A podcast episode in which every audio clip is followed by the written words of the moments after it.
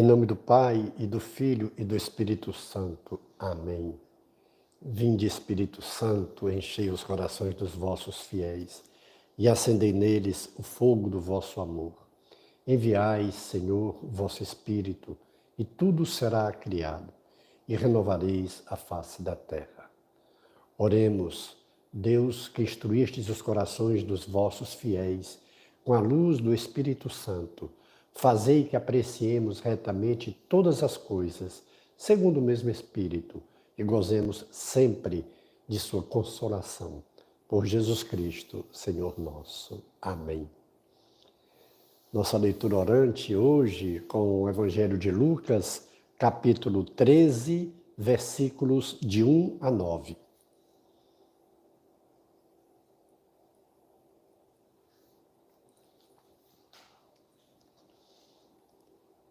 Nesse momento, vieram algumas pessoas que lhe contaram, que contaram a Jesus o que acontecera com os galileus cujo sangue Pilatos havia misturado com os de suas vítimas. Tomando Jesus a palavra, disse: Acreditais que por terem sofrido tal sorte, esses galileus eram mais pecadores do que todos os outros galileus? Não, eu vos digo, Todavia, se não vos arrependerdes, perecereis todos do mesmo modo.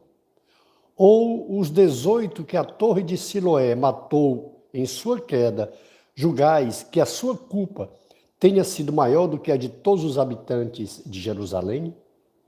Não, eu vos digo, mas se não vos arrependerdes, perecereis todos de modo semelhante.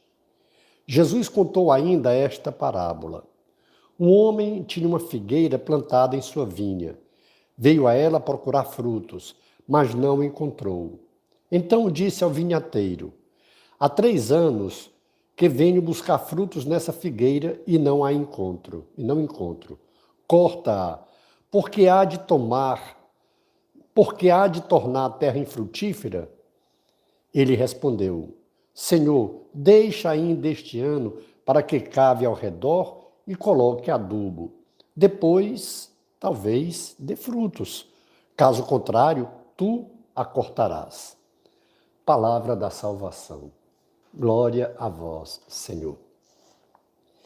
A beleza do Evangelho e dessa leitura orante é que nos faz pensar, nos faz refletir, nos faz procurar conhecer e entender bem, esse é o primeiro passo da nossa oração, compreender o texto no seu contexto.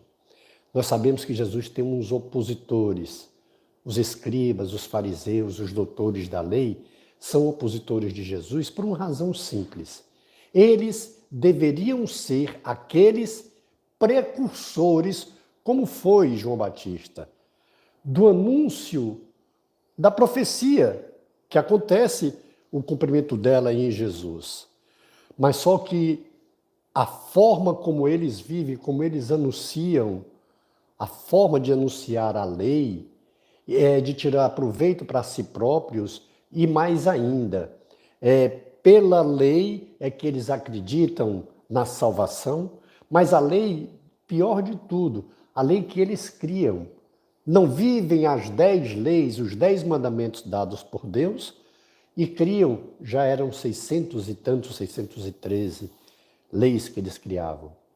E mais ainda, eles eram como que o alvo das atenções do povo e para eles, pelos cargos que ocupavam, eles, diferentemente do que Jesus vem fazer, eles tiram proveito próprio. Jesus vem servir, Jesus vem mostrar que o reinado dele, que o messianismo dele é de convite à conversão, de mudança de vida, e ele e os seus seguidores precisam ser servos, não tirar proveito de situações, pelo contrário.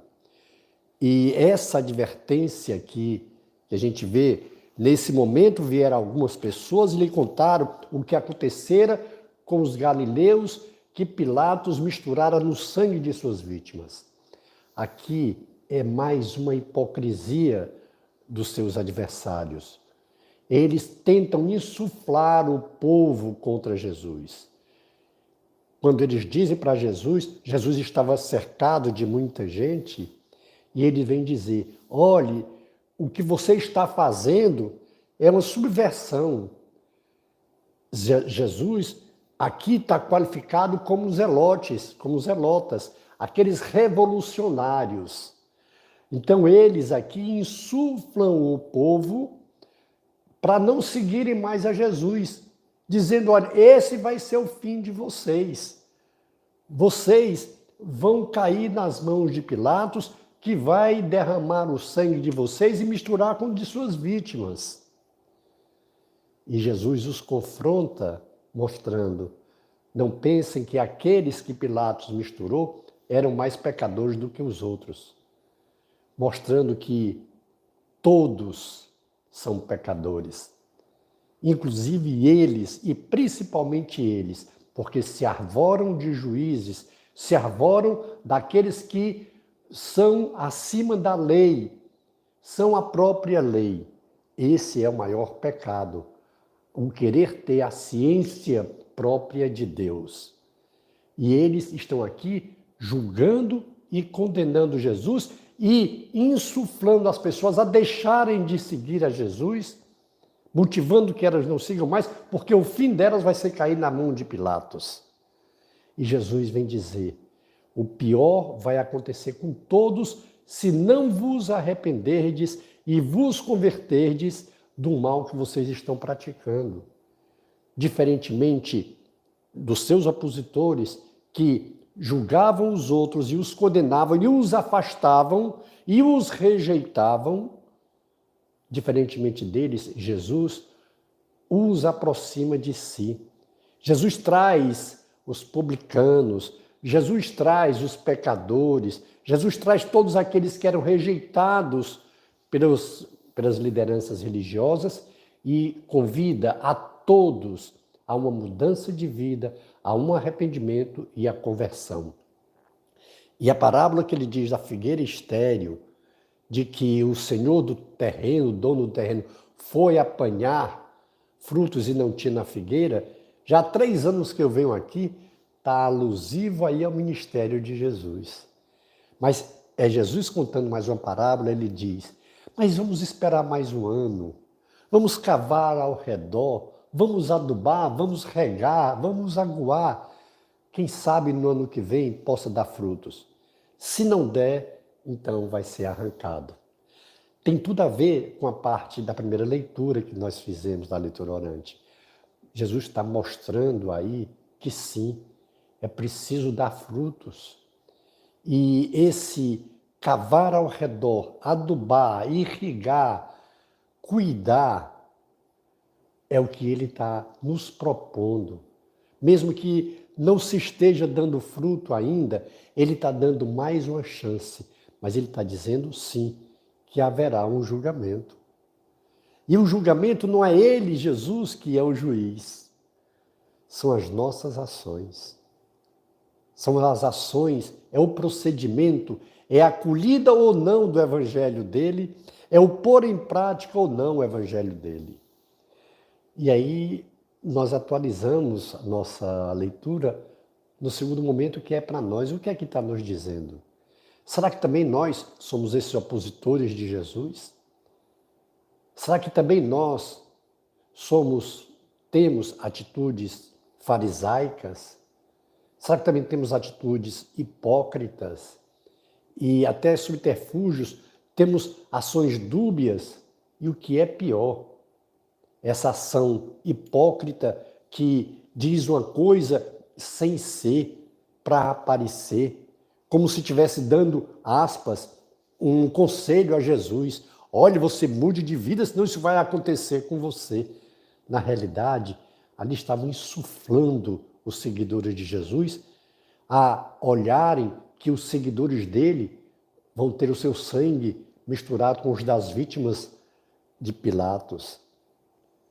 Será que nós estamos dando frutos, seguindo a Jesus Cristo e damos frutos? Ou somos aquela indiferença? Às vezes, temos atitudes também como Herodes, que gostava de ouvir João Batista, mas não mudava de vida.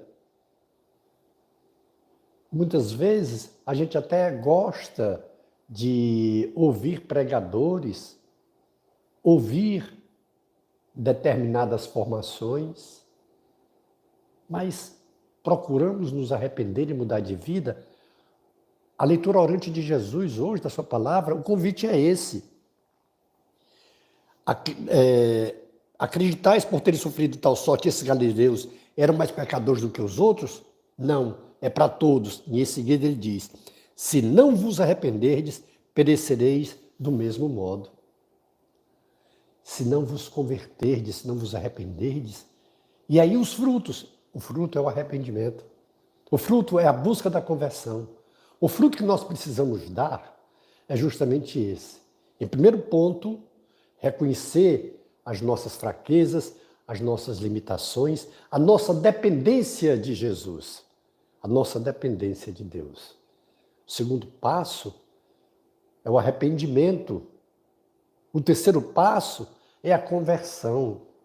Mas tudo isso acontece quando Jesus diz na parábola: tem que cavar ao redor da planta, da figueira, adubar e irrigar. O que é isso nas nossas vidas?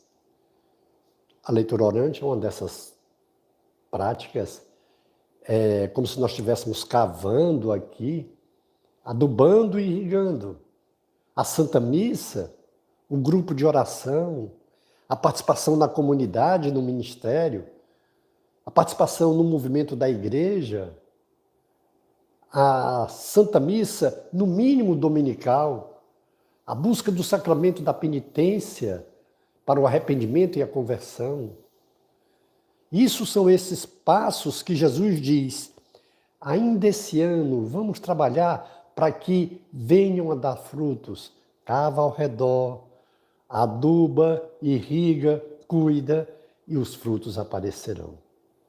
Na realidade, hoje, tem a advertência de não termos ações hipócritas, ações fingidas, ações farisaicas. E o grande convite ao arrependimento do que nós temos feito, a nossa indiferença, a nossa prepotência, a nossa arrogância, nossa autossuficiência, o acharmos que somos bons, o acharmos que pelo fato que nem aquele jovem dizia, ah, desde a minha juventude eu não adultero, eu não roubo, eu não mato, eu não sou desonesto.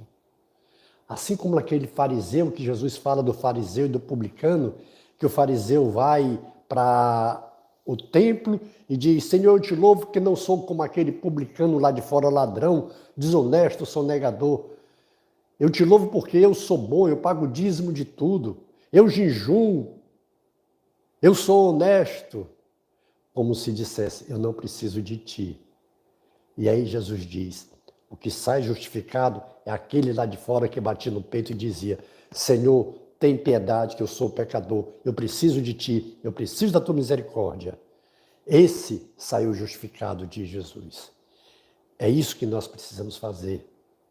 Também nós, nos arrependermos dessa nossa autossuficiência que nos estraga tanto, de querermos estar acima até do Evangelho, de duvidar do Evangelho, de duvidar da igreja de achar que somos mais certos do que os outros, mais certos do que o Papa, mais certos do que o bispo, mais certos do que os padres, mais certos do que Jesus, o seu Evangelho. Questionamos isso. Coitados, nós fazemos essa oposição a Jesus, como faziam os fariseus, os escribas, os doutores da lei. E com isso, não deixavam que a graça acontecesse. Mas a parábola que Jesus conta hoje é para nós como foi para eles. Mesmo que nesses três anos que é alusivos ao ministério de Jesus, eles ainda não tenham dado frutos, não tenham se arrependido e convertidos, Jesus diz: ainda há tempo. Vamos cavar ao redor da árvore, vamos adubar, vamos irrigar. Quem sabe começam a dar frutos. Isso é também para nós, para você e para mim. Vamos fazer uma pausa, vamos fazer uma pausa na nossa oração e vamos ouvir o seu. Aquilo que ele quer falar para você, para mim, para depois nós darmos a nossa resposta. Faça agora uma pausa aí na nossa oração.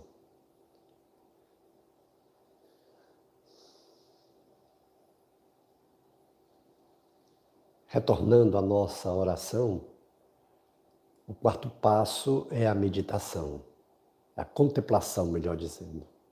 Quando nós contemplamos as maravilhas das ações de Deus em nossas vidas.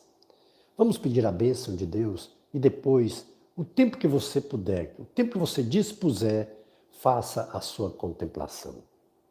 Glória ao Pai, e ao Filho, e ao Espírito Santo como era no princípio, agora e sempre. Amém. E pela intercessão de Nossa Senhora do Carmo, de São José, de São Francisco, de Santa Teresínia, de São João Paulo II, que Deus nos dê sua graça e sua bênção, e sua face resplandeça sobre nós. Abençoe-nos, o Deus Todo-Poderoso, o Pai e o Filho e o Espírito Santo. Amém. Face de Cristo, resplandecei em nós.